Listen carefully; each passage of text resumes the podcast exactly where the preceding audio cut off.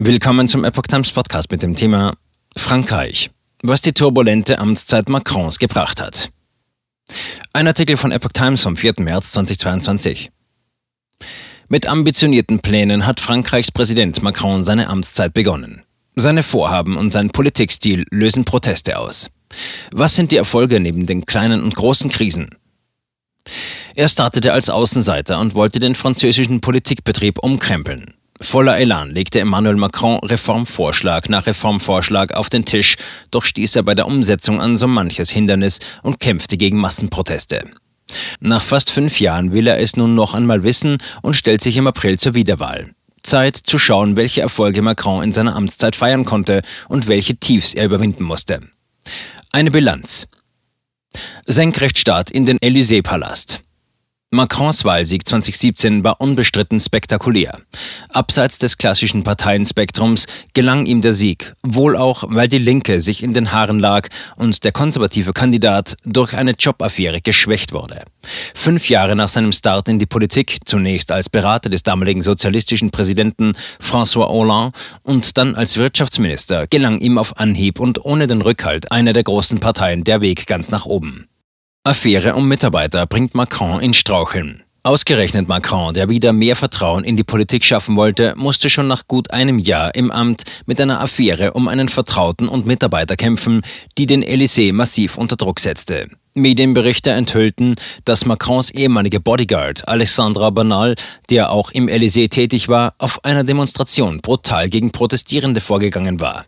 Mittlerweile wurde Bernal deswegen zu drei Jahren Haft verurteilt. Im Zuge der Aufarbeitung des Skandals gerieten auch andere, teils hochrangige Élysée-Beamte ins Visier der Justiz.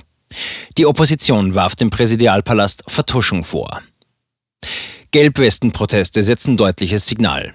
Die Bilder der Verwüstung auf dem Pariser Prachtboulevard Champs-Élysées gingen um die Welt, schockierten und brachten Macron in Zugzwang.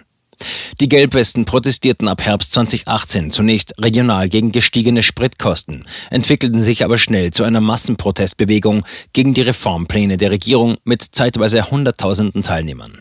Später sanken die Zahlen deutlich, doch die Proteste richteten sich auch gezielt gegen den Politikstil Macrons und kratzten merkbar an dessen Image. Die 100 Reformen Macrons. Kaum eine Woche vergeht, in der Sprecher, Minister oder Staatssekretäre nicht auf ein eingehaltenes Versprechen des Präsidenten und der Regierung hinweisen. Macron legte ambitioniert einen ganzen Stapel an Reformen auf den Tisch, wollte etwa den Arbeitsmarkt und die Studienplatzvergabe umkrempeln, Bürokratie abbauen und die öffentliche Verwaltung transparenter gestalten. Laut einer Übersicht der Stiftung IFRAP wurden bisher beeindruckende 103 der 109 Reformen umgesetzt, im Durchschnitt aber nur mit 5,2 von 10 Punkten. Die von Macron gewollte Rentenreform, gegen die es wochenlang Proteste gegeben hatte, wurde verschoben. Ein polarisierender Präsident. Er musste sich Ohrfeigen mit einem Ei bewerfen und beleidigen lassen.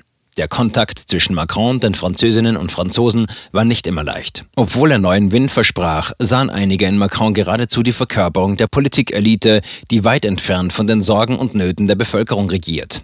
Auch den Namen Präsident der Reichen musste Macron sich etwa wegen des weitestgehenden Wegfalls der Vermögensteuer gefallen lassen und wurde ihn so recht nicht los. Macrons Regierungsstil, straff von oben herab, in dem wichtige Themen über die Köpfe der Regierung herab zur Chefsache erklärt werden, hat ebenso wenig geholfen, ihm ein nahbares, sympathischeres und weniger arrogantes Bild zu geben. Kleine Erfolge statt triumphale Amtszeit. Ganz große Erfolge werden mit Macron eher nicht verbunden. Auch außenpolitisch stieß er mit seinem Reformwillen an Grenzen, etwa was eine neue Sicherheitsarchitektur und Finanzpolitik für die Europäische Union angeht. Dennoch hat er sich etwa in der Ukraine-Krise als Vermittler einen Namen gemacht. Frankreichs Wettbewerbsfähigkeit gefördert, Schulen gestärkt, Adoptionen für lesbische Paare ermöglicht und Ausbildungsplätze in die Höhe getrieben. In vielen Feldern, etwa beim Klimaschutz, kritisieren Experten aber, dass es zwar viel warme Worte, aber wenig konkrete Taten von Macron gab.